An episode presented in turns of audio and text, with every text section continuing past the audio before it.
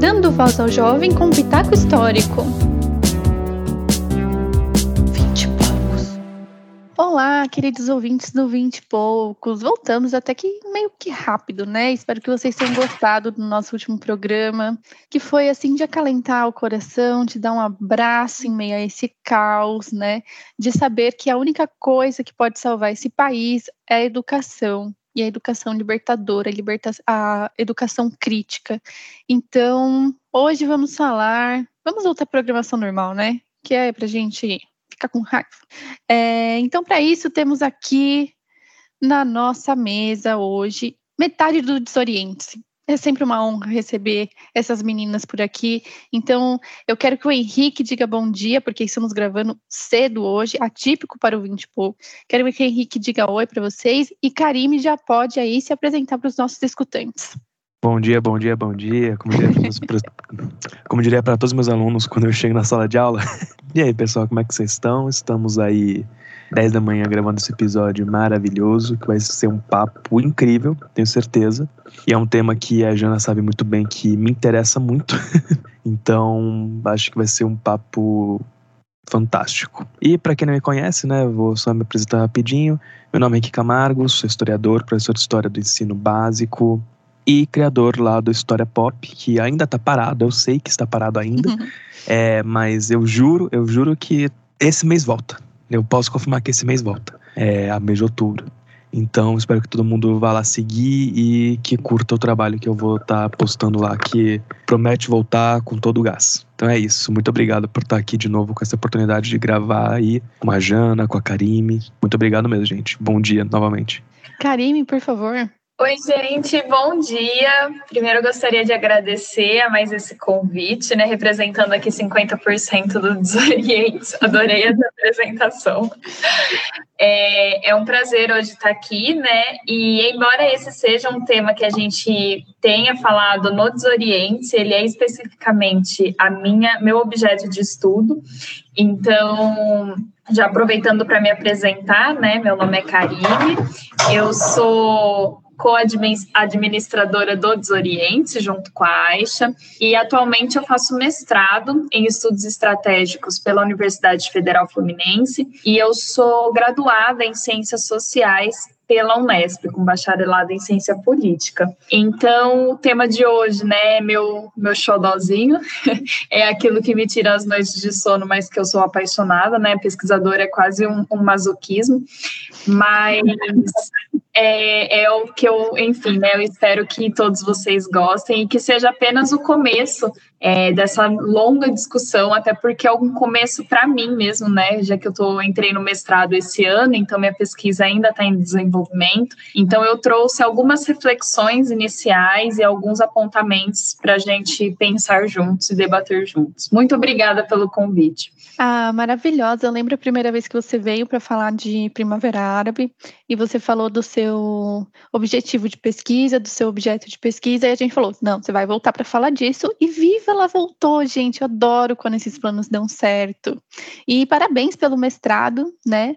É, quando você veio, você não estava ainda, e eu espero que seja, sim, uma caminhada justa, né? Porque o pesquisa, como você disse, né, o pesquisador é um masoquista, mas não deveríamos ser, deveríamos ser todos é, reconhecidos nesse país, que menospreza a pesquisa, é, enfim, que não tem muitas vezes remuneração, que não tem campo para trabalho e acaba a gente acaba como uma fuga de cérebros né, nesse país, ou não, não desenvolvemos nenhum trabalho né, é, no nosso campo de pesquisa, né, nenhum, nem a gente não vai trabalhar é, nesse campo, às vezes, muitas das vezes a gente faz a pesquisa porque a gente gosta, é financiado do nosso próprio bolso, né? É, é tá muito complicado, né, gente? Tá, tá. Quando eu começo a falar disso, eu já começo até a chorar. Bem, vamos começar a, a nossa conversa de hoje, porque como vocês perceberam aí pela nossa capinha, né? Hoje nós vamos voltar com aquele quadro do conceituando que pegamos algumas palavras-chave que escutamos aleatoriamente aí e muitas vezes não são bem conceituadas ou são usadas de formas erradas. E hoje a gente está aqui para falar sobre terrorismo, da mesma forma que falamos lá com o Vini num podcast, num episódio há uns meses atrás sobre genocídio. Então, Karim, eu queria que você começasse a explicar para os nossos ouvintes o que é o terrorismo. Jana, tá aí a pergunta que me tira as noites de sono.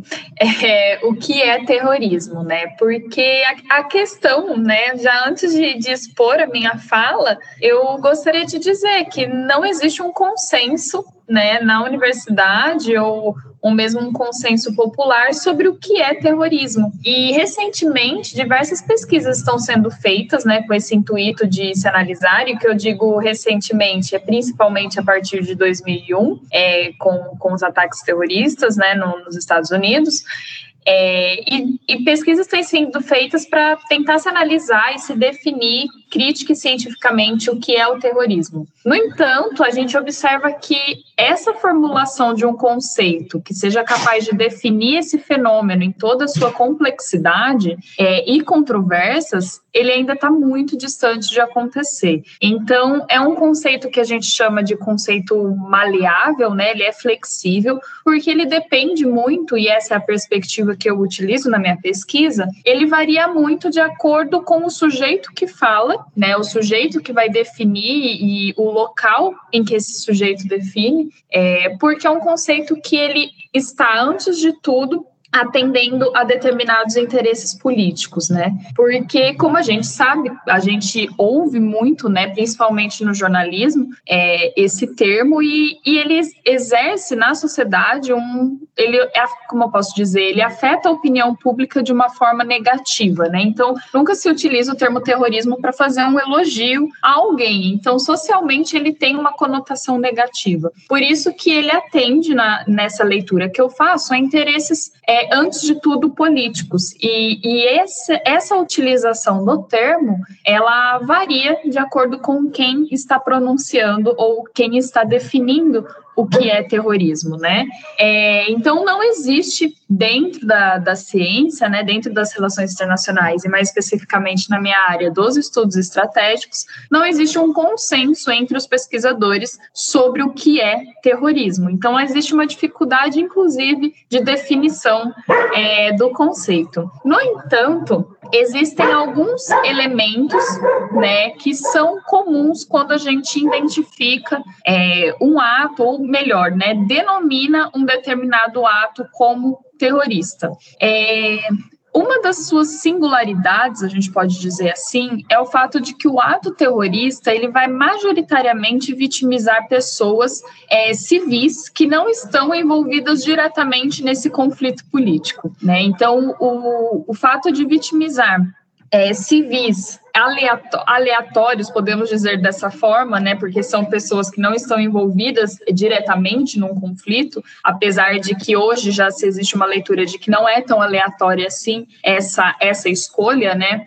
O terrorismo ele é antes de tudo vi, visto como um ato de propaganda, podemos dizer desse modo. Por isso que ele acontece é, em locais específicos e são locais que vão é, chamar a atenção da grande mídia, né? Então, como um ato de propaganda, os, os atos terroristas eles colocam mundialmente a discussão sobre algumas das causas é, que estão relacionadas aos interesses políticos do grupo. Então, a gente pode dizer que não é apenas um ataque, né? O terrorismo ele não se caracteriza apenas por um ataque, mas ele é um meio de comunicação desses grupos radicalizados, é, que vão transcender né, qualquer forma de comunicação verbal ou escrita. Né? Então, essa obtenção da cobertura midiática, ela é fundamental, ela é crucial para que o terrorismo né, ele consiga atingir os seus objetivos diante a opinião pública. Então, ele é, antes de tudo, podemos dizer assim, um, um ato de propaganda, um ato de comunicação que visa chamar a atenção das grandes mídias. Por isso que ele não acontece em locais aleatórios, né? É, e aí eu queria trazer um pouco né, do, do debate, que é sobre a globalização e o avanço tecnológico, né, que se tem com o aumento do, do uso das redes sociais, porque as redes sociais elas vão ser um, um dos elementos que vai favorecer em altos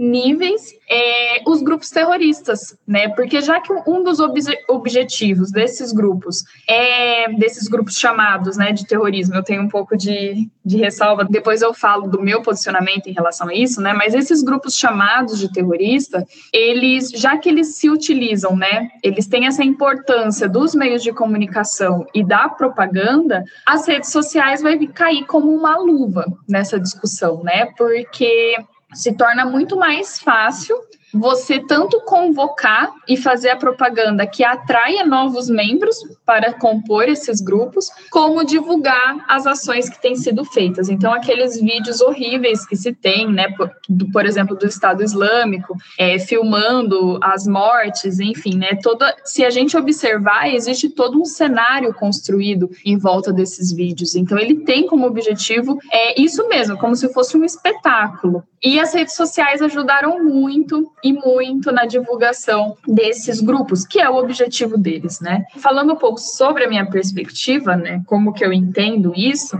para mim é um pouco complicado, igual eu disse, né? Minha pesquisa ainda está no início, então eu estou trazendo apenas algumas reflexões, né, e apontamentos que eu tenho sobre o assunto. É que o terrorismo em si a, a, noção de terrorismo ela é uma construção social. Como eu disse anteriormente, ela depende do sujeito que fala, do país em que se fala, dos interesses políticos envolvidos. Não à toa, qualquer pessoa que entrar no site do governo dos Estados Unidos, por exemplo, e for na lista de organizações terroristas reconhecidas pelos Estados Unidos, é, é muito interessante porque existe a lista de organizações terroristas e embaixo existe a lista de organizações que deixaram de ser terroristas terroristas. Então, assim, a própria definição de grupos que são ou não terroristas, ela é variável. Exatamente, né, na minha leitura, porque não existe essa definição sobre o que é terrorismo, mas existe o contra-terrorismo, né, a contenção ao terrorismo. É como se fosse, eu penso muito no caso, é, por exemplo, de, da, da área das biológicas, assim, é como se a gente tivesse uma doença que a gente não sabe o que é essa doença e a gente cria um remédio para lidar com ela Vamos pensar no kit Covid.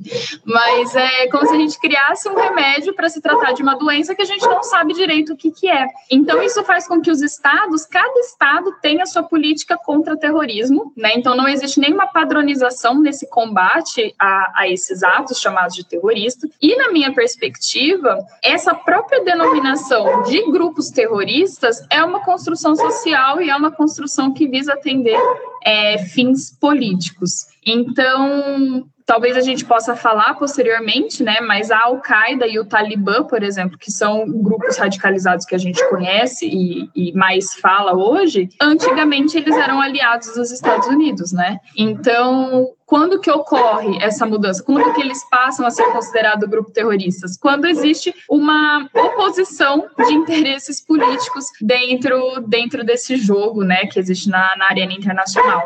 Então, enfim, né, falei, falei, falei, para no fim, né, falar que não existe um consenso sobre o que é terrorismo e que a própria discussão sobre quem são os grupos terroristas também é uma decisão que difere de estado para estado, difere de pesquisador para pesquisador, porque é uma discussão que ela envolve diretamente a opinião pública e o impacto que esse conceito gera né, nessa opinião pública.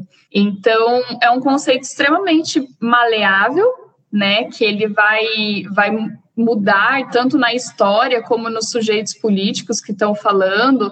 E na minha perspectiva, né, apenas finalizando essa pergunta, na minha perspectiva, é, os grupos terroristas, eles não é que eles não existam, né? Eu não queria trazer essa discussão como se eu estivesse negando o fato de existirem grupos radicalizados, mas é, existem outras denominações que eu, por exemplo, considero mais apropriadas para se denominar esses grupos que utilizam do terror e utilizam de um extremismo na realização dessas práticas, né? Já que terrorismo tem todo esse problema e essa complexidade conceitual é, que, eu, que eu demonstrei. Alguns professores, como o professor Paulo Ilu, da, da UF mesmo, né, da Federal Fluminense, ele traz outras propostas, né, outras alternativas conceituais, como, por exemplo, o radicalismo global, é, desculpa, o jihadismo global, jihadismo terror, é, territorial para denominar né, essas ações que são baseadas no radicalismo, já que existe todo esse debate sobre o que é terrorismo.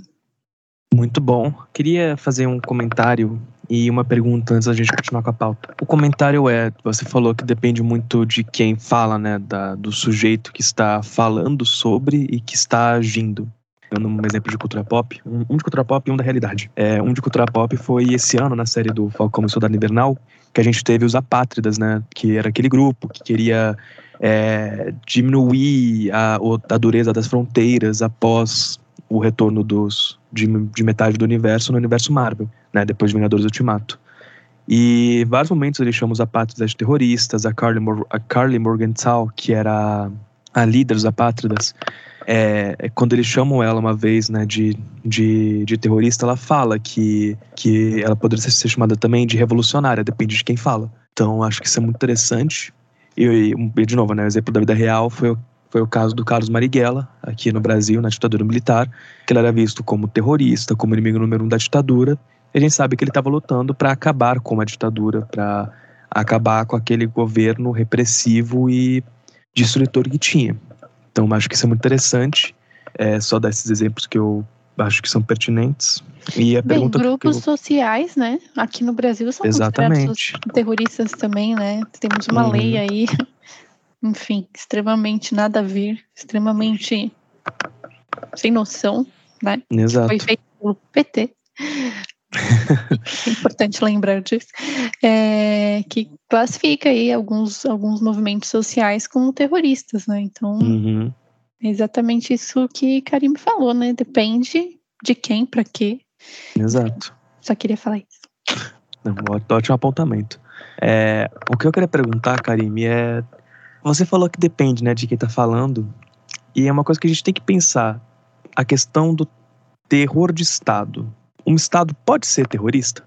Então, é, esse é um dos grandes debates que se tem, principalmente depois, né, igual eu falei, a partir de 2001, com o 11 de setembro, porque existem pesquisadores, né, que vão, eu particularmente dialogo bastante com essas ideias, que é a questão do terrorismo de Estado, né? Então é quando o Estado utiliza o terror para implementar é, suas práticas políticas, por exemplo, ou quando ele exerce o terror contra grupos minoritários ou que eles vão considerar uma ameaça a segurança nacional. E aí a gente entra também no, nesse próprio debate, que vai ser uma das decorrências do 11 de setembro.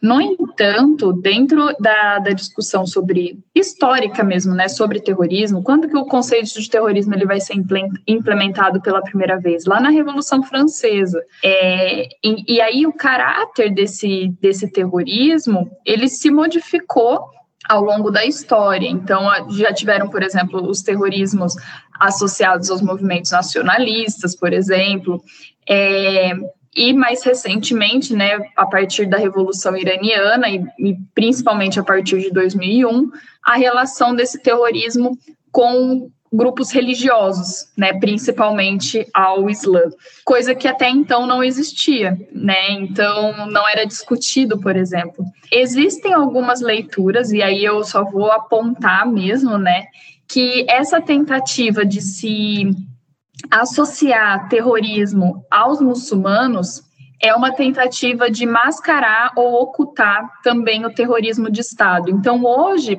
2021, né, pouco a gente vê falando sobre terrorismo de Estado. Inclusive, igual eu disse, tem pesquisadores que vão falar que não existe, né, pesquisadores mais à ala conservadora e, e por aí vai. É, vão falar que não existe terrorismo de Estado. Eu, particularmente, né, sou contrária a essa leitura. Eu acredito que existe sim, inclusive mais presente que os grupos é, terroristas autônomos, assim, né? Vamos, vamos categorizar dessa forma, bem generalista, mas é, não sei se eu respondi a sua pergunta. É um debate que eu acho muito, muito complexo para entrar no momento, porque, igual eu disse, né, é um debate que ele existe, que ele está em vigor. Então, os pesquisadores discordam muito entre si. A minha leitura, né, já que você perguntou se o que eu penso sobre, é de que sim existe terrorismo de Estado e ele é mais presente do que é, os grupos terroristas, né?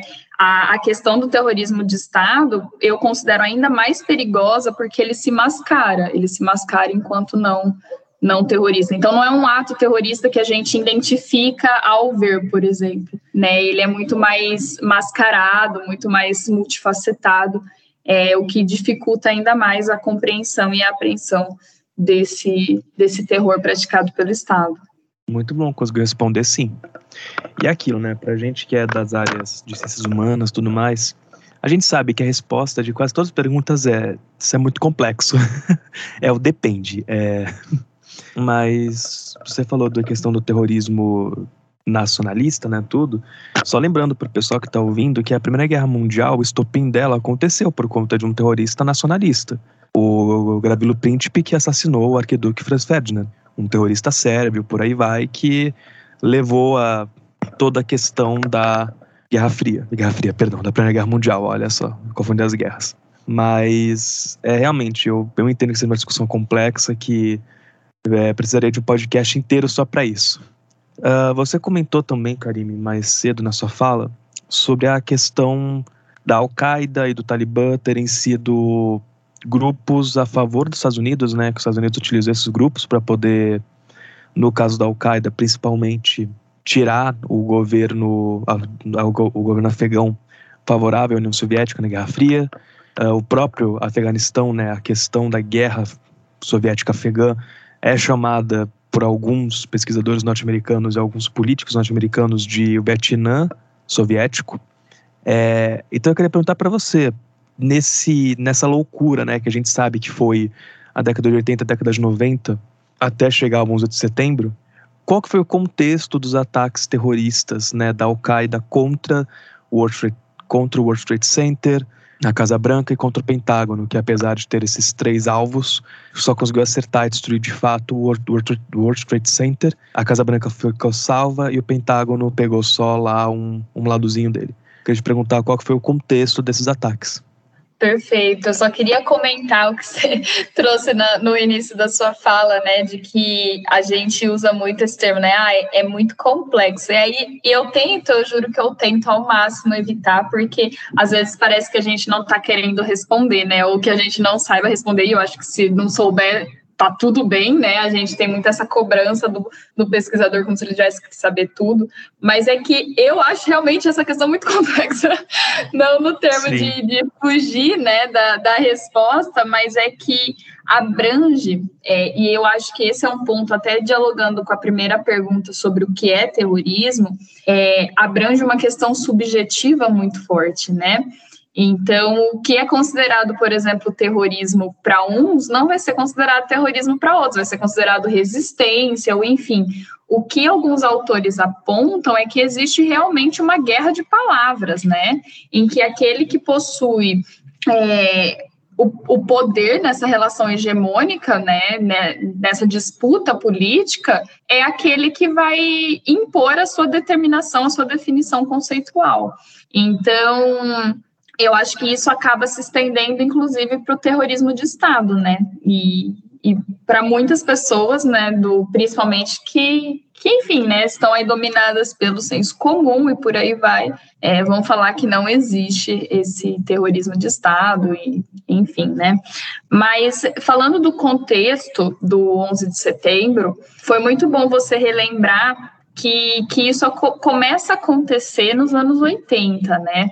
Então, o que foi, primeiro, né? O que foi esses atentados do 11 de setembro? Eles foram re realizados pela organização conhecida como Al-Qaeda, sob a liderança do Bin Laden, do Osama Bin Laden. E essa organização, que em árabe né, significa base, ela vai surgir no fim da década de 80, durante a Guerra do Afeganistão, que recentemente muito se falou devido enfim, né, todo o noticiário e toda a situação que o Afeganistão vivenciou este ano. E o Osama Bin Laden vai ser um dos seus fundadores e seu líder, né, dessa base é, que surge durante a guerra do Afeganistão. E como que ela surge, né?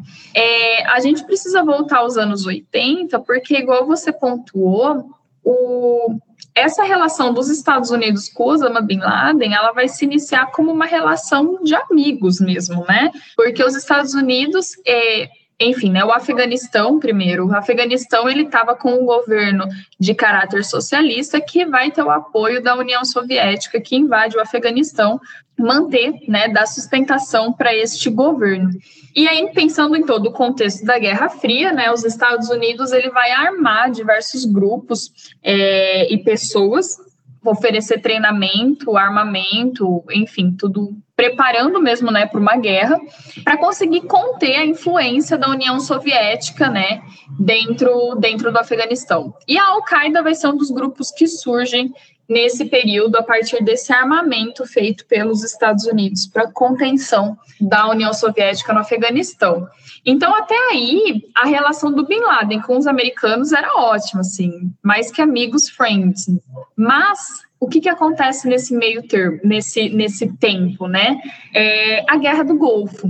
E a Guerra do Golfo ela vai modificar todo esse cenário. Então, eu acho que a gente precisa, quando a gente quer entender o que aconteceu no 11 de setembro, a gente precisa re retornar a esses dois eventos, a Guerra do Afeganistão e a Guerra do Golfo. Por quê? A Guerra do Golfo, eu vou fazer um rápido, rapidíssimo panorama e eu vou focar mais no que interessa é, a nossa discussão aqui, porque se eu aprofundo na Guerra do Golfo, a gente tem que ir para a Guerra Irã-Iraque e aí a gente começa a voltar cada vez mais a, a situação. Então, a Guerra do Golfo, de forma muito resumida, ela foi um conflito que vai acontecer entre os Estados Unidos, que vai estar ali liderando as forças internacionais, e o Iraque, no começo de 1991.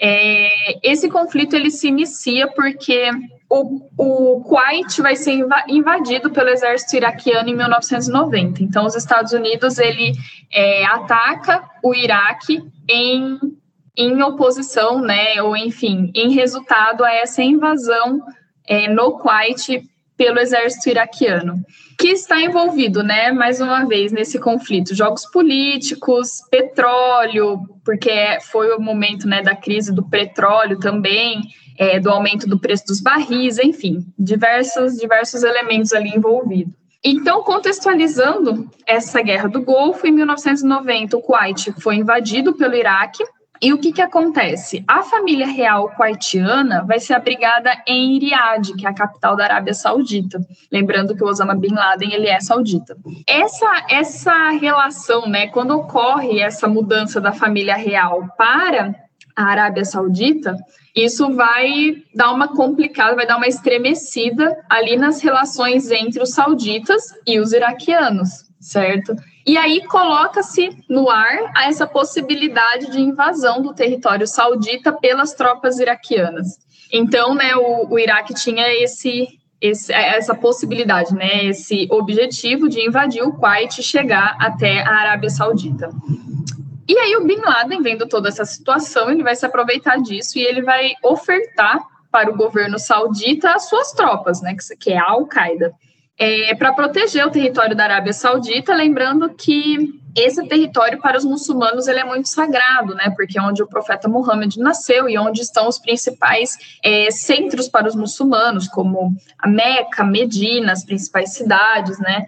É, então é um solo sagrado para os muçulmanos. E aí o Bin Laden ele oferece a Al-Qaeda para proteger a Arábia Saudita. E aí os sauditas o que eles fazem? Eles recusam o apoio do Bin Laden e eles vão aceitar a ajuda de ninguém mais, ninguém menos que os Estados Unidos. Acredito que é, não seja muita novidade, né, esse, essa aliança entre a Arábia Saudita e os Estados Unidos. Ela não é de hoje, ela, enfim, né, antecede muito o tempo aqui que a gente está tratando. Então, os sauditas eles vão recusar o apoio do Bin Laden e eles vão ajudar, é, vão aceitar, desculpa, a ajuda dos Estados Unidos. E aí o Bin Laden vai considerar isso né, uma grande ofensa, afirmando até que seria um, um sacrilégio o fato desses infiéis, se referindo aos Estados Unidos, é, estarem protegendo o solo sagrado da Arábia Saudita. E então ele vai dizer que o solo da Arábia Saudita estava sendo profanado, enfim, eu peguei até alguns trechos de, dos discursos dele,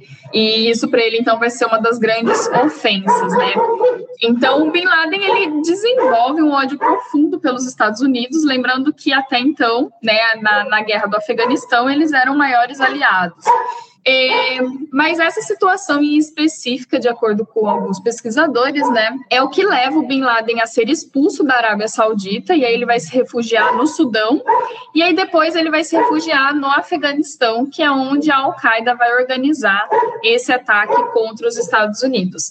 E, e como eles conseguem fazer, né, ou ter o armamento para fazer tudo isso que eles fizeram? Vamos lembrar que eles foram armados por ninguém mais, ninguém menos que os Estados Unidos, né? Então eles não tiveram um treinamento e um armamento superficial. A gente está falando de uma das maiores potências bélicas. Então, o que podemos dizer que o que os Estados Unidos talvez não esperasse tanto é que o, o Bin Laden ele, ele tinha desejos estranhos, né? Desejos não muito confiáveis e que em breve, né, em pouco tempo, os Estados Unidos poderia ser considerado o principal inimigo e foi isso que aconteceu dentro desse jogo, então, da Guerra do Golfo e, e dessa relação. Então, a partir dos anos 90, né, o 11 de setembro ele não acontece do nada, não foi uma decisão que eles escolheram no jantar. Nos anos 90, o, esses atentados eles começam a ser organizados, né? E, e, enfim, foram muito bem, a gente tem que reconhecer que foram muito bem estruturados e muito bem organizados, porque, pô, sequestraram aviões,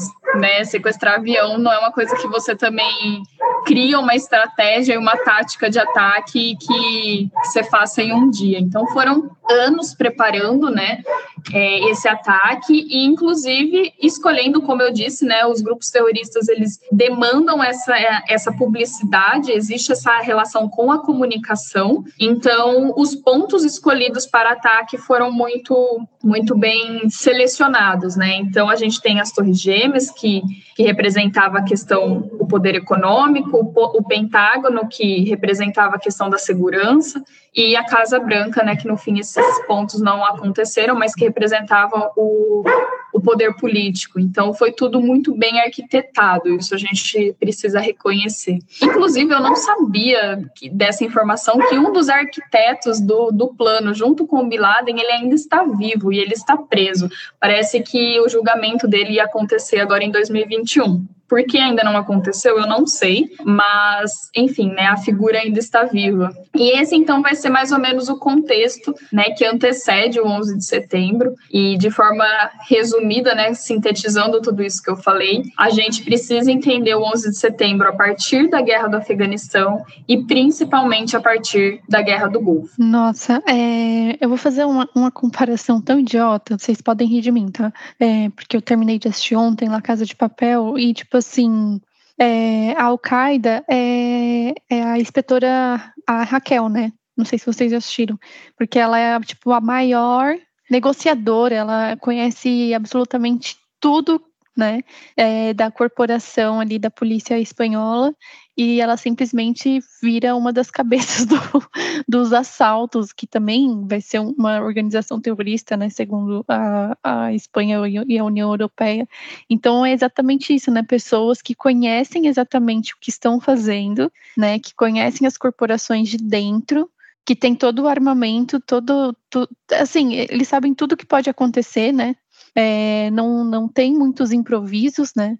E, e, é incrível, assim, ver o tamanho que da merda que pode dar o imperialismo em si né?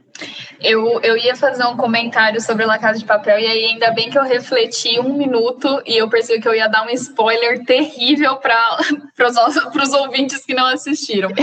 Mas eu acho a La Casa de Papel um exemplo excelente para a gente analisar sobre esse debate que existe sobre o termo de terrorismo. Porque, igual você disse, né, para o que se transmite, né, quando mostra aquelas cenas do jornal cobrindo uhum. o próprio governo é, a polícia, para mim, essa série é uma das séries que mais abordam essa questão da corrupção que existe na polícia, no exército e, e os próprios crimes cometidos por Estado, né? É, eu acho fenomenal na, na temporada anterior, quando eles falam que toda democracia tem aquele quartinho né? E aí a gente pode até dialogar com a questão do terrorismo de Estado.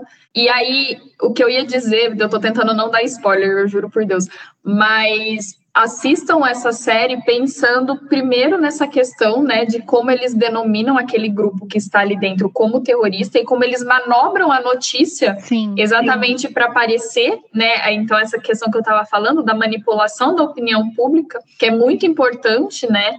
Para se definir um grupo como terrorista, não adianta o Estado definir um grupo como terrorista, sendo se isso não tiver um apoio popular, porque não vai fazer sentido, né, para as pessoas, enfim. A, a questão das táticas utilizadas pelo grupo quando eles estão lá dentro, porque a série ela faz com que a gente se identifique com os assaltantes, né? A gente não se uhum. identifica com a polícia. Então a gente percebe, né, para a gente fica muito mais fácil perceber que aquilo não seria é um grupo terrorista, para a gente fica muito óbvio aquilo, né? É, mesmo que as táticas que eles utilizem no assalto sejam táticas características de um grupo terrorista. E aí eu paro por aqui, senão eu vou, vou dar spoiler gigante. Nossa, ainda bem que eu pensei um minuto antes de falar. Henrique, fica aí uma sugestão é. de episódio, tá? É, eu, eu, eu, ainda não vi a série. eu vou mentir. Por favor, veja. Não vi a série, mas pegando a ideia, né, que vocês falaram do quartinho que falaram na série, não vi, não sei sobre o que se está se tratando, mas eu imagino pela forma como foi dito, que seja tipo os porões da ditadura, Baía de Guantánamo, imagino que seja tipo isso. É, ok. Então eu consegui entender direito. Sim. É, uma coisa que eu queria te perguntar, Karim, sobre essa parte do contexto, é que existem leituras hoje, né, interpretações de que os ataques do 11 de setembro não é que eles eram esperados, quer dizer, não é que eles eram de conhecimento do governo norte-americano, mas que eles eram esperados pelo governo, pelo governo norte-americano que optou deixar quieto. Isso é uma coisa que realmente. Eu não vou falar que aconteceu, porque a gente sabe que na história é uma coisa que. fato, verdade, coisas, questões verídicas. Muitas vezes é difícil de se ter uma noção com pouco tempo, né, de, de espaço entre o, entre o objeto e o historiador, por conta da do número de documentos, de fontes que a gente pode conseguir pesquisar, mas essa visão de que o governo tinha conhecimento de uma chance de golpe, de um golpe terrorista, é verdade? Então, eu acho uma dificuldade, não vou falar complexo dessa vez, mas eu, eu, eu tenho, né, confessando aqui, uma dificuldade em, em estudar, né, quando eu estudo e quando eu pesquiso sobre o 11 de setembro, porque, nossa, eu acho que assim, não existe no século XXI um evento com mais teorias de conspiração do que o 11 de setembro. Então, é, o que, que isso acaba refletindo né, nos nossos estudos e nas nossas pesquisas? Que a gente acaba não sabendo o que realmente faz sentido e o que, real, e o que realmente aconteceu, né? É, do que é uma teoria da conspiração. Então, assim, não sei te informar. Essa é a minha resposta. Não sei te informar se os Estados Unidos sabia, né? Eu acho que todas essas leituras precisam ser consideradas em qualquer análise, né, que, que seja feita. É, é possível que sim, mas posso te afirmar com certeza, né, de que ah, sabia. Hum, não, não posso te afirmar, né? Até porque a gente sabe que dentro da CIA e dentro da FBI existem discussões que nunca saberemos, né? E eu acho que isso é um, é, essa é um, um dos fatos que talvez esteja sob, sob esse domínio deles, né? E então não saberia te responder. É, o, é, é, é, por exemplo, aquelas mesmas leituras de que foi, na verdade, um ataque, inclusive arquitetado pelos Estados Unidos, ou as leituras que vão falar que o Osama não morreu, que ele está sob governo, sob tutela do governo americano. Então, são leituras que elas ficam nesse, nessa linha tênue, né? De que será que faz um sentido, existe um fundamento para isso, ou é apenas uma hipótese, né? Apenas uma teoria. Eu, particularmente, né, nunca li até o momento algo que realmente fundamentasse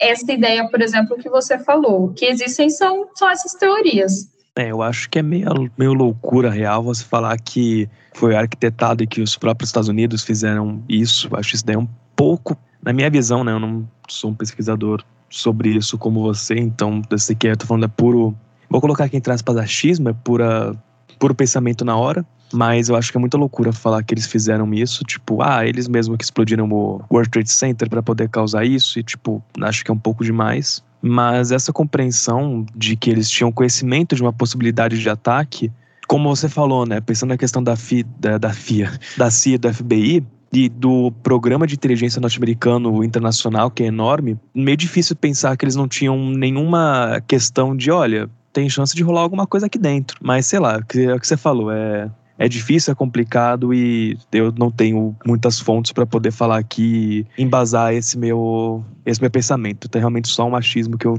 trouxe para perguntar para você. É, não, e eu acho que, que não, não nem teremos assim, né? Porque esses dados eles nunca vão ser divulgados. Então, considerando, né, o, o FBI e a CIA, a gente já sabe como essas instituições elas funcionam. Então, Exato. eu realmente eu queria saber o que pré 11 é, de setembro o que eles estavam sabendo, né? Ou se existia, se existia essa discussão da possibilidade. Porque é uma coisa, existia a possibilidade, a gente está sempre sujeito à possibilidade, né? É, e outra coisa, a ação se concretizar de fato.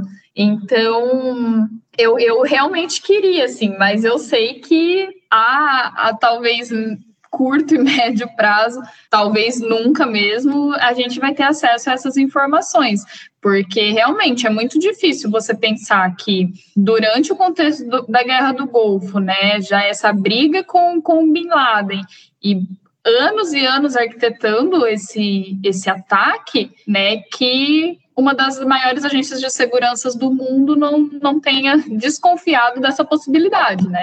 Mas, enfim, né, igual eu disse, são apenas teorias e especulações que temos, e eu queria saber o que realmente está sendo discutido, mas é, foge, né, aquilo que foge do nosso domínio enquanto pesquisadores, é o que a gente chama do, do, fracasso na pesquisa, né? Quando a gente quer saber algo e a gente não consegue acessar esse dado. Eu acho que esse é um do, das minhas decepções também. É, uma coisa importante para a gente pensar se sabia, se não sabia, enfim, aconteceu.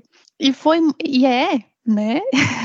Não é que foi, é ainda uma pauta extremamente presente, né? Tanto que acordamos cedo para falar sobre isso. É uma pauta extremamente presente, principalmente na vida do norte-americano, que define eleições mesmo 20 anos depois, né, esse ataque. Então, é, vai chegando a, a, época das eleições, é, você executa um, você vai atrás de outro, enfim, não apenas com o 11 de setembro, né, nós tivemos aí no começo do ano passado a execução do Qasem Soleimani, né, lá no, no Irã, justamente ainda por conta do, do da guerra Irã-Iraque, invasão dos Estados Unidos, enfim. É muito louco a gente pensar que os Estados Unidos faz o que faz e, e realmente não esperava nada, né? Tipo, é, é inocência demais.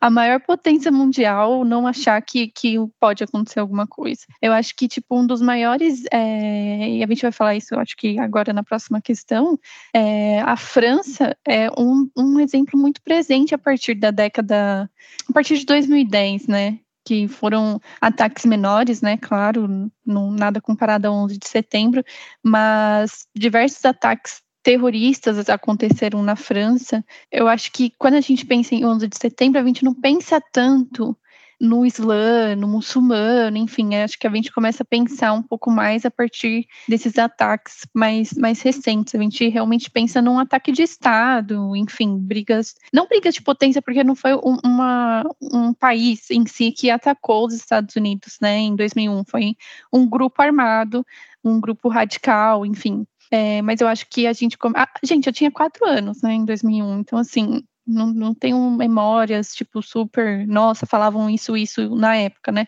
Mas eu acredito que, que seja mais isso, assim, pelo menos na minha cabeça, isso faz um pouco mais de sentido. É, eu anotei algumas coisas aqui que vocês estavam conversando sobre é, o terrorismo de Estado e tal, e eu acho que um dos maiores exemplos que a gente tem disso assim que dá para ver na cara, acho que é Israel, né? E aí a gente estava discutindo um pouco mais sobre nomenclaturas, tipo, alguns vão falar que é resistência, outros vão falar que é terrorismo, enfim, toda vez que tem ataques em massa, né, de entre Israel e o Hamas, é, se torna essa toma, se toma essa discussão novamente, né? Ah, mas o Hamas é um grupo terrorista. Ah, mas o Hamas é o único grupo que não se vendeu, é um grupo de resistência. Então, assim, vão ter é, várias discussões sobre isso, né? E a mídia, né, novamente, como um, um, um terceiro braço aí nessa discussão, né? Sempre colocando a nomenclatura que ela quer e, e enfim, favorecendo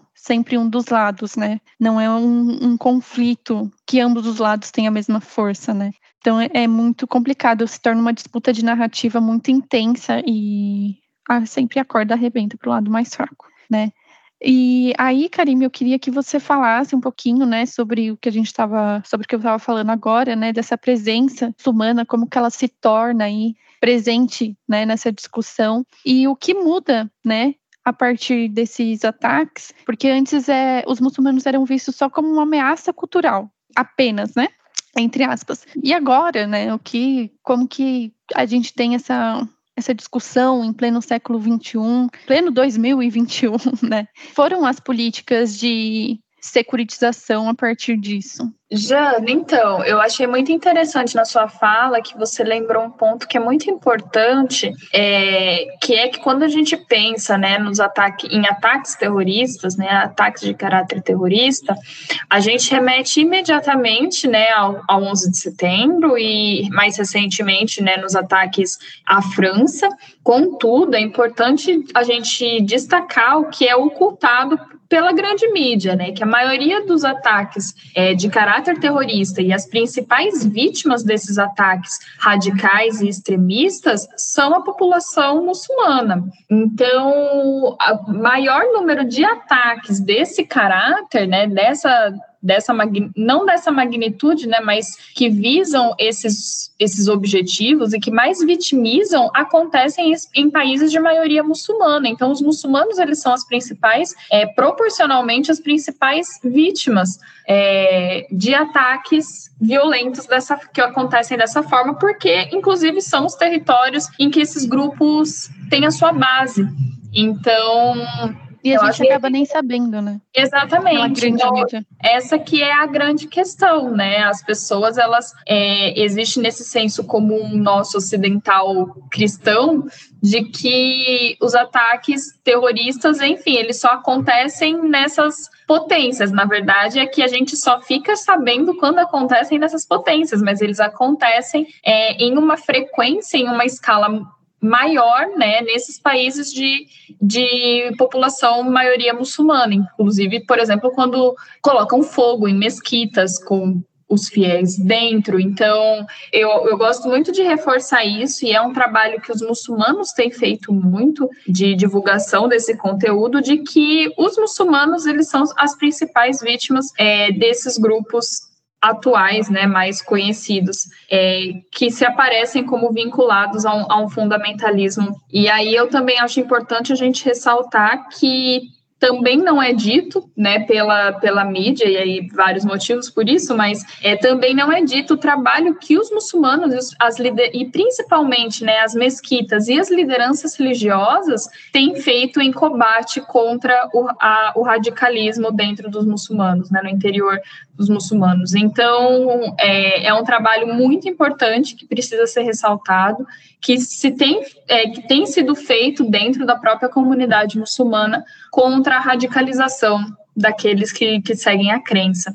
Lembrando que o radicalismo e o fundamentalismo ele não é uma exclusividade é, do Islã, ele acontece em todas as religiões, mas igual a gente tem falado, né, o 11 de setembro ele acaba sendo um marco assim que associa como se fosse uma relação quase natural entre terrorismo e muçulmanos, né?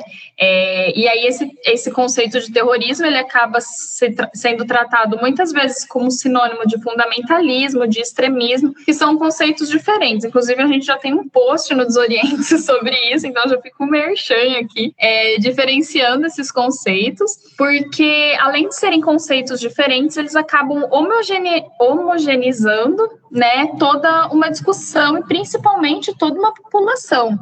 Então, é, enfim, queria só pontuar isso antes da pergunta que, que você me fez, e já vou fazer o, o vínculo, né, é, em resposta à, à pergunta, porque o 11 de setembro ele vai ser considerado um marco histórico, porque ele coloca de um lado, né, é, nas análises, tanto o, os atentados realizados pela Al-Qaeda contra né, a maior potência mundial desde a Segunda Guerra Mundial, e por outro lado, a gente analisa também, precisa, né, na verdade, analisar as respostas que foram dadas a esses ataques. Então, que vão resultar em um conjunto de transformação nas políticas que a gente chama de políticas securitárias, principalmente é, dos Estados Unidos, e vai se estabelecer uma nova pauta na agenda de diversos governos, que é o combate global ao terrorismo, que vai ser manifestado no caso do, dos Estados Unidos, que a gente conhece como a guerra ao terror. É, os Estados Unidos e a Europa, principalmente né, a partir do 11 de setembro, eles vão passar a evocar a noção do que a gente chama na essência política de estado de exceção, que é basicamente né, um, um recurso utilizado para explicar a adoção, a partir utilizando dessa retórica do combate ao terrorismo, de medidas de emergência que são tanto atentatórias aos direitos humanos, né? E vão atuar nessa área que a gente chama do não direito. Então, o estado de exceção, e aí também, né, recentemente a gente tem visto muito no Brasil, nas placas aí, nas, nos protestos bolsonaristas a favor de Bolsonaro, essa questão do estado de exceção, né? E, enfim, houve até recentemente um debate porque o presidente falou sobre isso. Mas o estado de exceção seria essas medidas de atuação do Estado na área do não direito, né? Que são atentatórias aos direitos humanos e se utiliza disso é, a partir da premissa de que existe um problema maior que precisa ser resolvido, e para esse problema ser resolvido, o Estado precisa atuar nessa área do não direito. É, a declaração, então, a partir do 11 de setembro, da doutrina Bush, que vai estar ali né, associada a essa, essa política da guerra ao terror, vai ser um conjunto de ações políticas externas, principalmente dos Estados Unidos, que vai ser baseada na defesa contra o eixo do mal. O que, que seria esse eixo do mal? O Iraque, o Irã e a Coreia do Norte.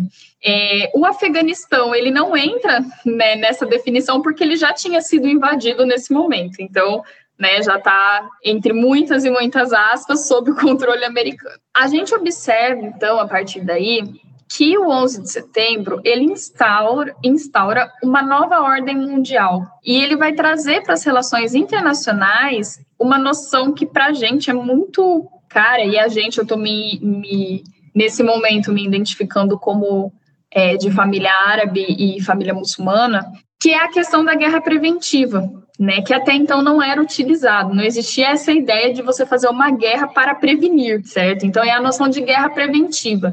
Essa noção de guerra preventiva, associada à doutrina Bush, é que vai exatamente justificar as intervenções militares que vão ocorrer tanto no Afeganistão como no Iraque posteriormente. Essa defesa né, de uma ação preventiva é que vai modificar o padrão de conduta entre os estados que existia até então. E vai se estabelecer uma nova fase, vamos assim dizer, de relações políticas globais. E é a partir disso, então, que a gente identifica as primeiras consequências é, em questão de segurança, direitos humanos, direito internacional para a comunidade muçulmana, principalmente, né? Eu, é, em alguns momentos, eu até tentei relacionar, né, aos países árabes ou aos países do Oriente Médio, mas eu percebo que é muito mais relacionado aos países que têm, a, a, aos países não, me desculpem, mas à comunidade muçulmana, independente se essa comunidade esteja em país árabe ou não, ou no Oriente Médio ou não, né? Lembrando que a gente tem países de maioria muçulmana que não são árabes, ou enfim, que não são do Oriente Médio. Então, quando a gente tem essa proclamação de uma guerra ao terror, é, após o 11 de setembro, a gente volta a, a, pensar naquilo que eu falei anteriormente, da necessidade de isso ser legitimado pela opinião pública, né? O 11 de setembro ele cai como uma luva, porque o trabalho do Estado ficou muito menor é, para se criar esse inimigo, né? Para se criar esse outro que, que é o muçulmano. Então, os estados ocidentais, eles passam a ser identificados como os estados justos, né, os estados legítimos, a população cristã como a população racional, correta, de paz, e o outro, que vai ser o muçulmano, vai ser aquele que é o terrorista, o bárbaro, que precisa ser combatido e civilizado. É, então, nesse momento, é o momento em que se cria e eu, eu gostaria de, de reforçar que não é novo, né? A questão do, do muçulmano ser tratado como outro não é novo. No entanto, antes, como a Jana apontou, eles eram considerados, né, uma questão cultural.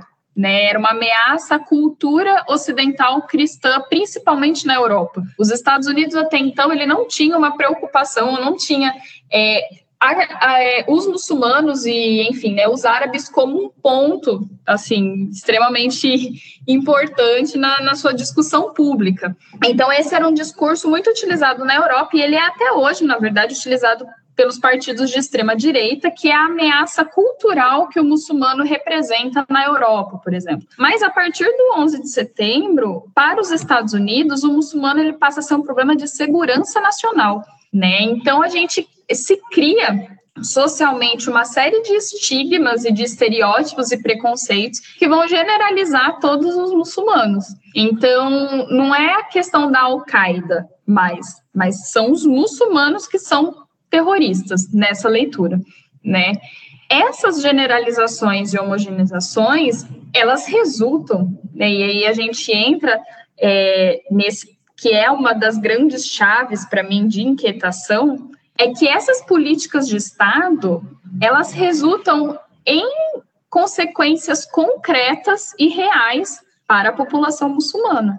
Então, não é apenas uma questão de política de Estado. E eu percebo que eu, eu digo que é uma das minhas inquietações, é porque a maioria das, das pesquisas que, que eu leio, e enfim, eu percebo que pouco se diz exatamente sobre as consequências dessas políticas para a população muçulmana, que é a população que está sendo categorizada por essas políticas. Né? Então, se tem a criação no estereótipo, a criação, desculpa, no imaginário social desse estereótipo do muçulmano que vai ser associado a terrorista, fundamentalista, radical e, e por aí vai. E aí Eduardo Said é sempre a grande chave, né, para a gente entender como que esse processo dessa construção ela é feita historicamente, né? Mas o 11 de setembro, então, ele tem esse divisor de águas, que a gente pode dizer, né? Que o muçulmano, ele vai ser identificado não apenas como uma ameaça cultural, mas ele vai ser identificado como uma, uma questão de segurança nacional.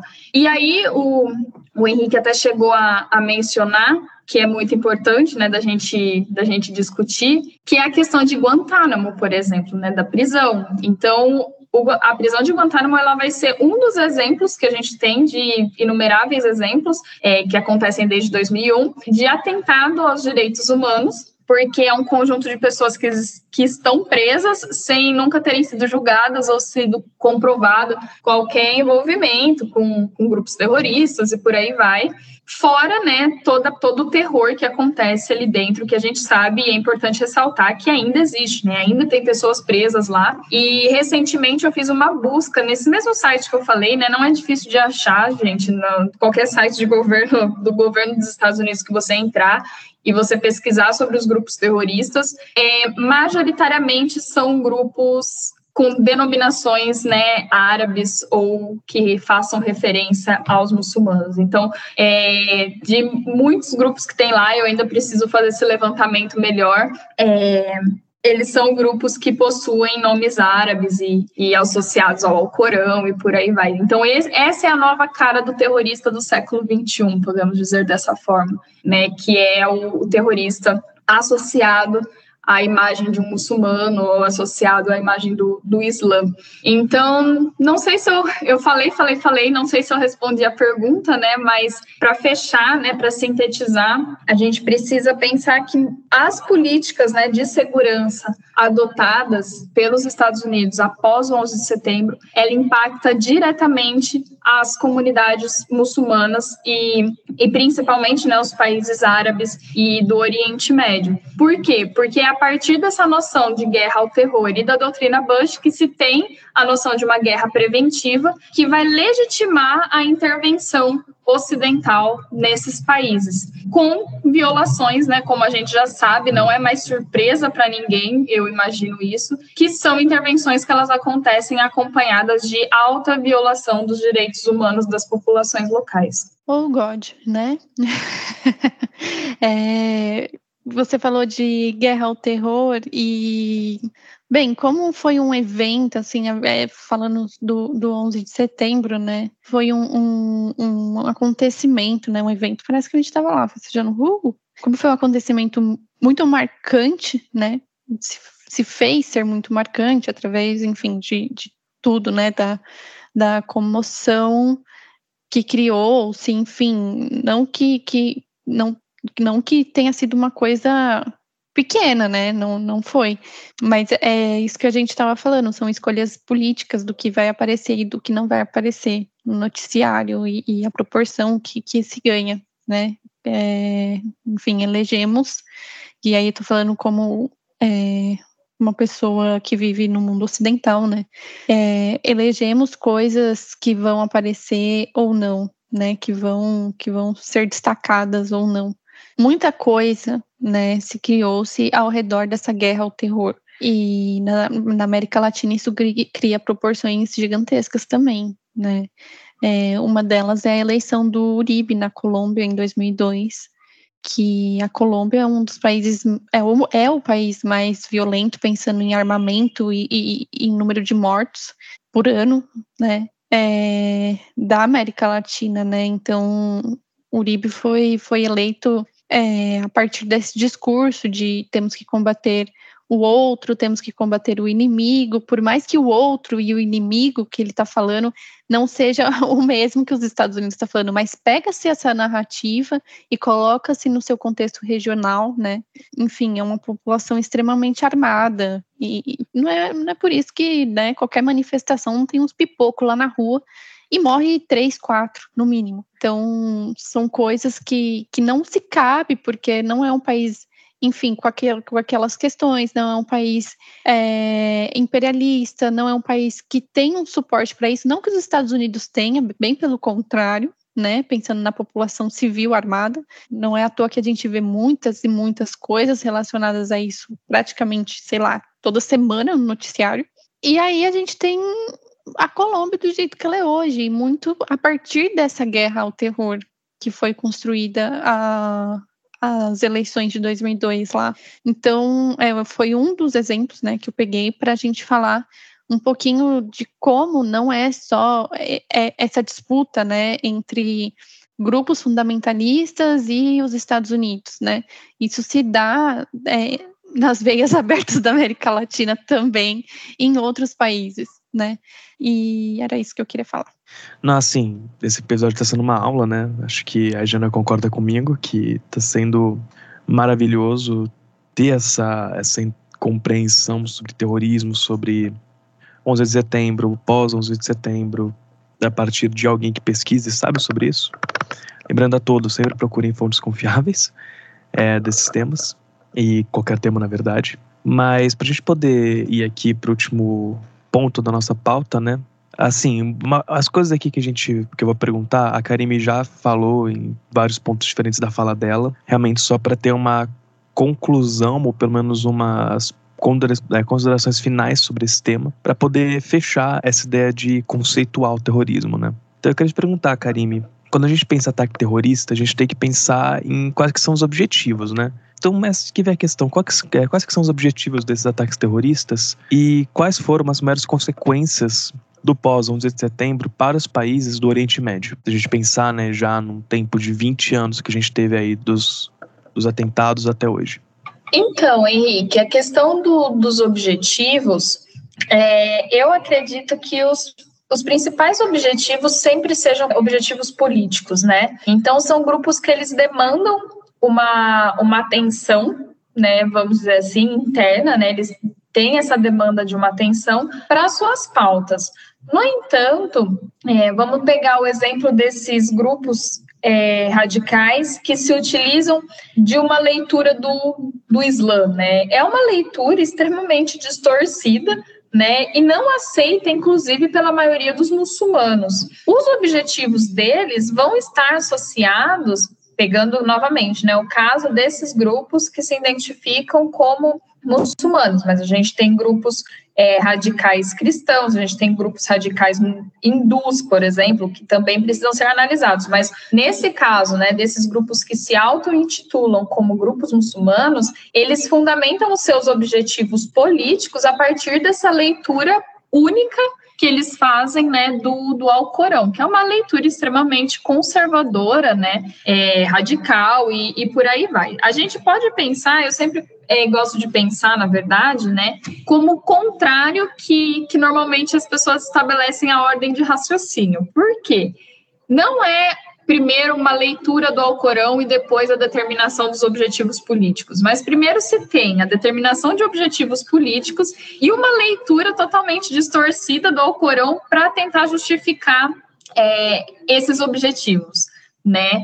Então são comumente né, objetivos expansionistas, objetivos é, como eu posso dizer, de, de punição ao que eles consideram infiéis. Então, dentro desses países, esses grupos né, que acabam seguindo majoritariamente o, o sunismo, a, as populações locais que são xiitas, elas também são perseguidas, né, que também são muçulmanos. Então, é muito muito amplo a gente pensar na questão dos objetivos, porque acaba variando tanto de grupo para grupo, tanto que cada grupo ele tem uma forma de atuação, né? O Estado Islâmico ele não tem a mesma forma de atuação da Al-Qaeda, que também não tem a mesma forma de atuação do Talibã, por exemplo, né?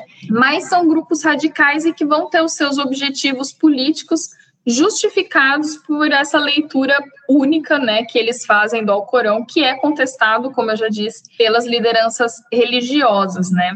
E se a gente pensar nas consequências dessa da invasão, né, da desculpa, do ataque em, do 11 de setembro, imediatamente o que me vem à mente assim das principais consequências foram as invasões, né? Então a, a invasão tanto do Afeganistão como do, do Iraque nesse primeiro momento, é, mas talvez a mais sutil e perigosa tenha sido a construção no imaginário coletivo do, no Ocidente é, dessa imagem do muçulmano como associado, como vinculado ao terrorismo e ao radicalismo, né? É, exatamente pelo ponto que eu, que eu elenquei, porque é essa opinião pública que vai estar fundamentada a partir então de 2001 em uma política de Estado, é o que define né, a forma como os muçulmanos são tratados nesses países ocidentais. Então, a França, por exemplo, é um grande exemplo que a gente tem a islamofobia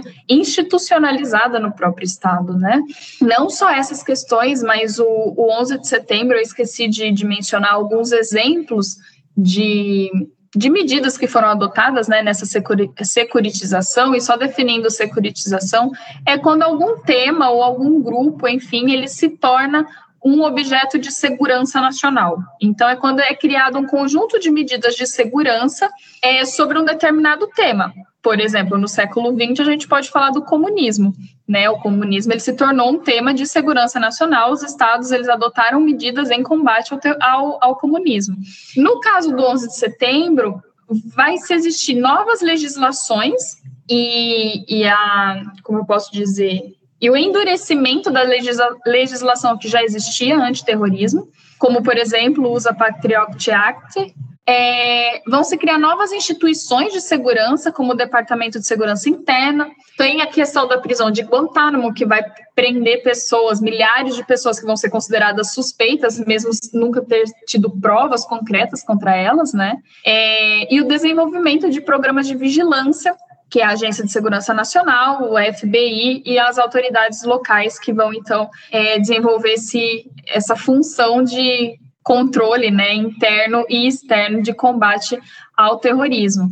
E uma das questões que, que é central, por exemplo, né, além dessas, é a questão das medidas de segurança que vão ser adotadas em aeroportos, fronteiras e eventos públicos. Então, para um muçulmano, por exemplo, adentrar os Estados Unidos, passar pelo aeroporto não é tão simples como como qualquer pessoa do Ocidente que for para os Estados Unidos, né? Então, essas medidas, elas impactam diretamente a população muçulmana, porque elas vão ser medidas que vão ter como alvo essa população. Novamente, é o novo inimigo criado. E por que, que eu digo que é o novo inimigo, né? Na verdade, é o novo entre aspas, igual eu falei, né? Essa noção do muçulmano como outro, ela existe desde o iluminismo, né? Desde esse, desse contato é, que, o, que o Eduardo Said vai falar. Mas a partir do, do 11 de setembro se tem a criação dessas políticas que atingem diretamente essa população, né? E fora as políticas de Estado, essa população ela também vai ser vítima da própria sociedade que compartilha desse imaginário comum do muçulmano como inimigo, né? Então, se é o meu inimigo, esse inimigo ele deve ser combatido. É essa, esse fato, né, de se criar o inimigo eu, eu tive aula essa semana e essa foi uma discussão que a gente entrou bastante até, é como os Estados Unidos em específico, todos os estados, mas vamos focar nos Estados Unidos, existe sempre a necessidade de se criar um inimigo. Você precisa ter um inimigo para justificar as suas ações políticas, como, por exemplo, o intervencionismo e o próprio armamentismo, né? A, o, o, mercado, né, o comércio bélico nos Estados Unidos é uma das maiores fontes de movimento financeiro dentro do país. Então, em um momento, a gente tem o comunismo, né, o inimigo comunista. A partir do fim da União Soviética, esse inimigo comunista ele fica mais difícil de você legitimar, né, dentro do, do país, enfim, ou as políticas externas. E aí surge o inimigo terrorista, então, existe sempre, historicamente, se a gente pegar cada período histórico, existiu essa criação do inimigo para se justificar ou para se legitimar as práticas intervencionistas e armamentistas que, que são feitas pelas grandes potências, né? No século XX, a gente tem a França e a Grã-Bretanha, e a partir da Segunda Guerra Mundial, a gente tem os Estados Unidos como, como essa grande potência é, intervencionista, né? Então, eu acredito que as principais consequências tenham, tenham sido essas, assim, tanto de criação de uma, uma agenda política pautada numa guerra ao terror, que o Hobsbawm vai falar que é impossível você se criar uma guerra contra o terror, porque não dialoga nem com a própria definição de guerra, e segundo, que para você considerar um problema de segurança, existe a questão de ser um, uma ameaça existencial. E, eu, e a gente não pode pensar na Al-Qaeda como uma ameaça existencial aos Estados Unidos, por exemplo. Né? Não tem nem comparação. Então, para o Hobsbawm, isso daqui vai ser um dos maiores absurdos. Né? No entanto, existe o quê? A necessidade de se criar o inimigo. E aí, a partir do momento em que se cria esse inimigo, se legitima é, as intervenções, como aconteceu no Iraque e no Afeganistão. É, e eu acho que ainda mais que o Afeganistão, no caso do Iraque, não houve uma opinião pública tão favorável, principalmente depois que se provou que o Osama Bin Laden, que, desculpa, que o Saddam Hussein não, não tinha nada, né? E, e eu acho que pensando além da, da questão interestatal, né, dessa, desse ponto mais bélico, existe a violência cotidiana que os muçulmanos sofrem dentro das sociedades ocidentais que são permeadas por esse imaginário. Você falou sobre grupos de outras religiões, né, fundamentalistas. Ai, gente, pelo amor de Deus, né? Tipo, temos aí na história, né, assim, Igreja Católica. Vamos entrar nessa questão porque já sabemos disso, né? Pelo amor de Deus, Inquisição, enfim. É, mas você falou uma coisa que a maioria das pessoas não sabem, assim, quando eu fiquei sabendo, é, faz pouco tempo, inclusive, sobre grupos radicais hindus, enfim, sabia que que, existia, sempre tem é, depredações, é, vamos colocar aqui, vai, vandalismo, enfim, tentativa de apagamento da memória de outras religiões nas regiões é, que esses grupos atuam ali no Tibete, algumas regiões da China. E, gente, é muito engraçado. A figura do Dalai Lama, né, como ela é colocada assim como uma paz de espírito, e o cara tá exilado, assim, por questões de exatamente separatismo e, sabe, é, coisas é, extremamente políticas. A gente já conhece ele, enfim, por questões espirituais e, e religiosas, como se fosse tudo paz e amor. Quando ele chega nos lugares, lavam os pés dele. Gente, é assim, um cara é considerado terrorista também, né? e, e enfim, escolhas de narrativa. Alguém quer falar alguma coisa? Olha, eu acho que já, já falou tudo, sabe? é, não, assim, esse episódio ele foi fantástico. Eu não tenho nada para perguntar, acho que não sobrou nenhuma dúvida. Perfeito, sabe? Sem tirar nem pôr. Karime, quer pontuar alguma coisa? Pessoal, eu tô achando até que eu falei muito já.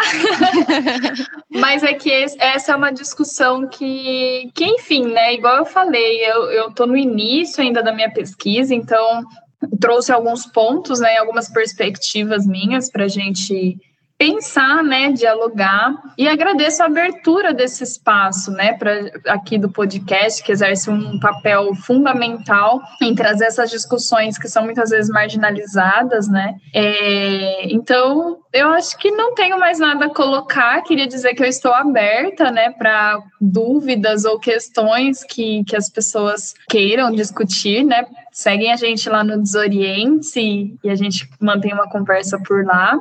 E que seja só o começo, né? O começo das nossas inquietações. Perfeita. Já assim, emendando alguma dica cultural sobre o assunto ou não para os nossos ouvintes é, se aprofundarem no assunto ou alguma outra coisa que você acha relevante? Livro, filme, série? Olha, eu acho, vai até parecer contraditório depois da minha fala eu falar isso, né? Mas eu acho é, essencial assistir exatamente os filmes é, hollywoodianos que vão tratar sobre o terrorismo muçulmano. E eu, eu digo isso, por que, que eu acho fundamental? Porque é a partir dessas narrativas, né, dessa, dessa produção cinematográfica, que a gente apreende como que o muçulmano ele é criado como inimigo, né? Então é assistir esses filmes exatamente com esse olhar crítico, né? Do, do como, por que que sempre que tem um muçulmano na, na série ou no filme, ele é esse muçulmano terrorista. Isso não é à toa, né? Ele nunca um muçulmano vai ser, sei lá, um, ou vai ser um comerciante ou ele vai ser um terrorista. Sempre esses dois estereótipos, né? É, então eu realmente eu indico esses filmes para para se assistir com esse olhar crítico, né? E recentemente, recentemente não, né? Mas é, esse ano, por causa dos 20 anos do, do, do atentado, é, saíram vários documentários, enfim, que vão tratar essa perspectiva do documentário, mas novamente, né? Não, não se tem uma produção que retrate o que como como esses ataques e enfim a política que decorre daí né a política de segurança que decorre daí é, atinge as populações muçulmanas. Mas existem documentários que retratam por exemplo a prisão de Guantánamo. E aí eles são realmente muito interessantes também para a gente entender na prática como que acontece essa violação dos direitos humanos praticado pelos Estados Unidos. E uma das decorrências né desse do 11 de setembro muito bom, Henrique. Dicas? Uh, sobre o que a Karime falou, de ver esses filmes que constroem essa visão orientalista, né? Queria já puxar a sardinha para História Popcast, que esse ano, mais para junho e julho, eu lancei um episódio com a outra parte do Desorientes, né? A Aisha, e o José Paulino do Escuta História Podcast para falar sobre o orientalismo na cultura pop. E a gente comentou sobre o Homem de Ferro, inclusive, né? Que eu brinco que o Homem de Ferro é um filme de vingança,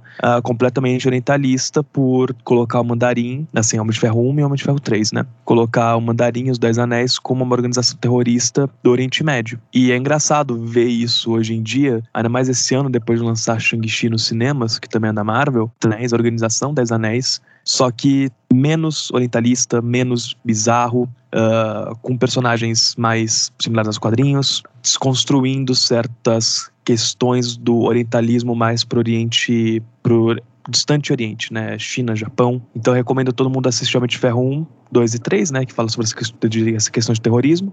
E depois Shang-Chi para entender essa diferença do momento histórico, né? De 2008 até 2013 para 2021.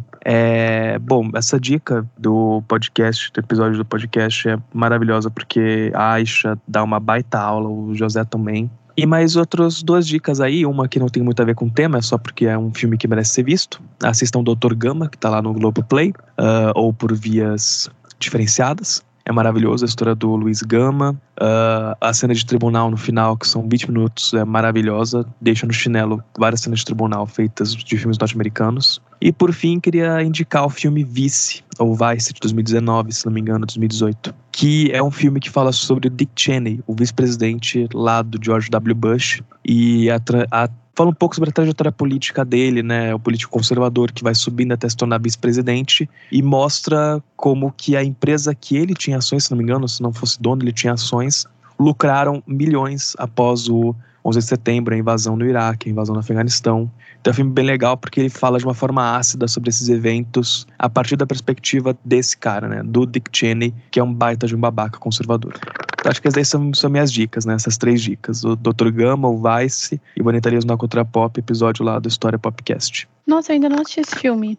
Você me lembrou e nem é eu bom. preciso assistir. É, eu trouxe algumas dicas aqui para, como diz Karim Aisha, desorientar o olhar.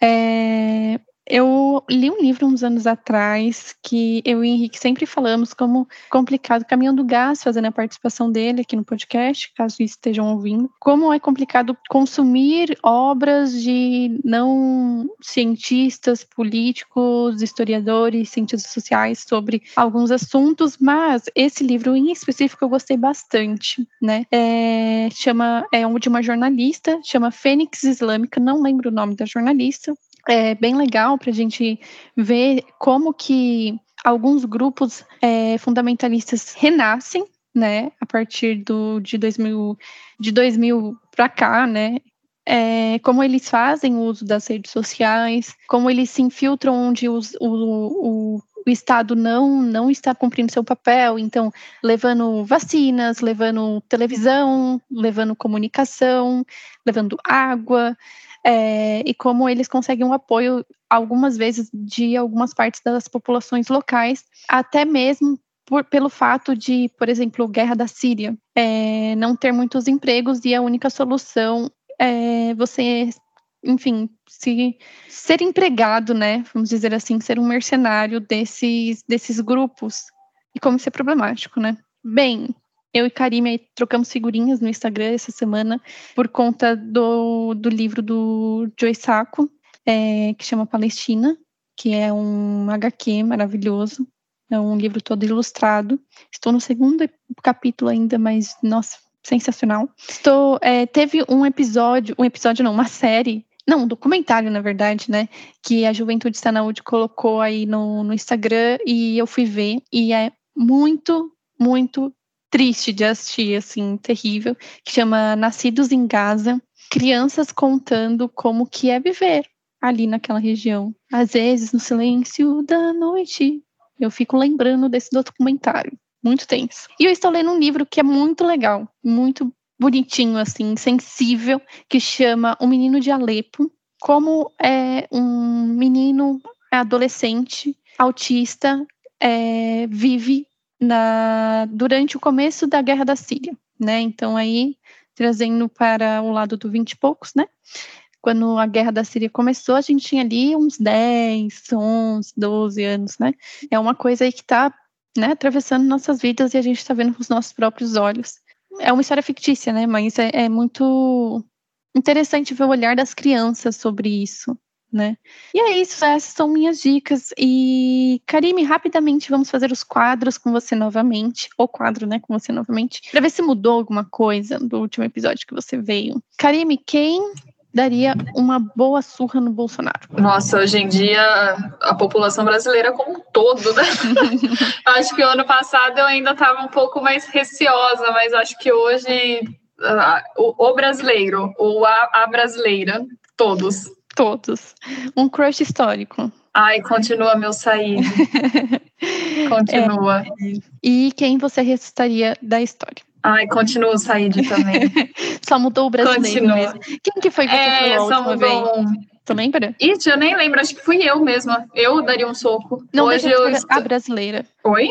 Não deixa de ser a brasileira. É, não deixa de ser, não deixa de ser. Só o, o Said mesmo que eu mantenho, porque, nossa, agora na, no na questão do Afeganistão, né, que desenvolveu esse ano, eu só pensava, nossa, o que o Said fa falaria, né? Como uhum. o Said analisaria essa questão? Então, eu Sim. acho que permaneço ele mais vivo que nunca. Karime, onde as pessoas podem te encontrar nas redes sociais? Quem ainda tá perdendo tempo, né? E não segue. Eu, sério, eu tenho amigas que falam, é a melhor página que você me indicou. Ah, que bom, fico feliz em saber.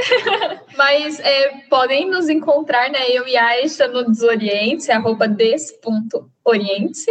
E, e também tem o meu Instagram pessoal, arroba A única coisa que mandem uma mensagem antes, porque eu não costumo aceitar pessoas aleatórias que me seguem, aí só mandar uma mensagenzinha, né? Ah, ouviu no podcast, aí tá tudo bem. Aí a gente é parça, mas normalmente eu não aceito. É, e tem, enfim, né, no Desoriente eu acho que é nosso maior meio de contato, e por lá eu também posso passar meu e-mail para quem a gente recebe muitos pedidos de indicação bibliográfica, né? E eu tenho uma biblioteca virtual aqui no meu computador. Então, enfim, né, se esse assunto interessar a mais alguém e a pessoa quiser se aprofundar, só entrar em contato que eu passo meu e-mail e aí a gente eu passo todo o material que eu tenho, sem problema algum.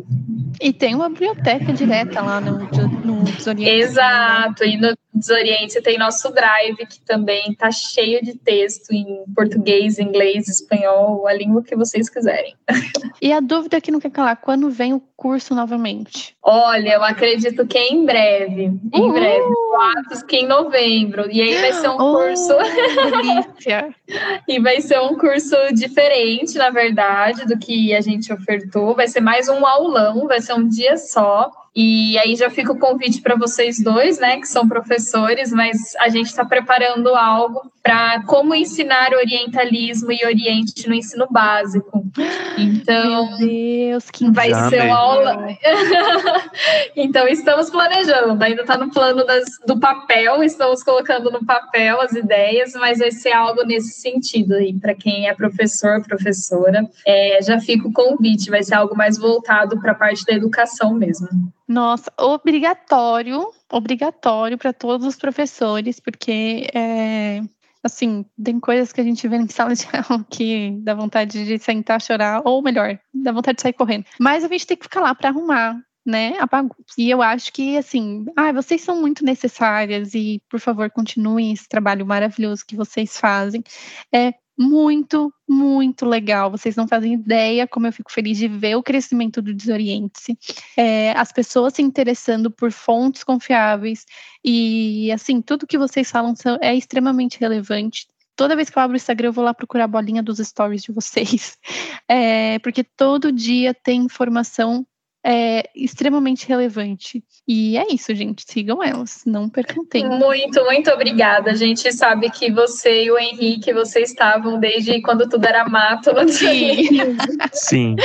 Então, muito obrigada pelo apoio mesmo. É, ultimamente, né, tem sido um pouco difícil, tanto para mim quanto para a Aisha, conciliar as, as nossa vida fora de Instagram, né, é, com a página, mas a gente tem dado o máximo, assim, assim, para manter conteúdo, para continuar trazendo conteúdo de qualidade também, porque não adianta a gente só para movimentar a página trazer coisas é, que não fazem sentido, né? Porque isso não dialoga nem com o nosso com as nossas perspectivas pessoais, é, mas estamos seguimos firmes, seguindo seguimos firmes nessa missão de desorientar. Maravilhosas, muito obrigada por topar voltar no 20 e poucos. E fica aqui o convite. Quando a pesquisa estiver mais avançada, você trazer mais pontos para a gente, porque a gente quer Sim, saber de tudo. Por favor, por e, favor. Ou para falar sobre outra coisa também, que vocês acham relevante, manda mensagem lá. Jana, vamos gravar sobre isso? Vamos gravar sobre isso. É, Aisha também, volte, por favor. Sentimos sua falta. Henrique, muito obrigada por estar aqui novamente. Eu que agradeço a oportunidade, agradeço demais a Karime por essa aula, por estar sempre aqui no nosso diálogo, né, dialogando com a gente. E assina embaixo em tudo que a Jana falou de como que o Desirente é uma página fantástica e assim obrigatória para todo mundo que queira respeitar o outro, sabe? Respeitar a cultura alheia, sair um pouco do senso comum que a gente sabe que mata a gente todo dia, né? Então, eu que agradeço vocês por ter assim esse espaço e estar tá sempre nesse diálogo. Então, muito obrigado, pessoal. Beijos, gente. Sigam a gente lá no Instagram, no arroba 20 poucos pode. Coloca o seguir aí de onde a gente está, da onde você está ouvindo a gente, qualquer plataforma que o podcast esteja disponível para vocês é, saberem, né, em primeira mão, quando que saem os episódios. Não estamos muito regulares quanto a lançamento, por questões de, enfim, trabalhos e, e, pesquisas e tudo isso. E é isso, né, gente? Como arroz e feijão, bebam bastante água, lutem contra o fascismo e beijinhos e até a próxima. Tchau, tchau. Muito gente. obrigada, pessoal. Até a próxima. Vinte poucos. Dando voz ao jovem com um pitaco histórico.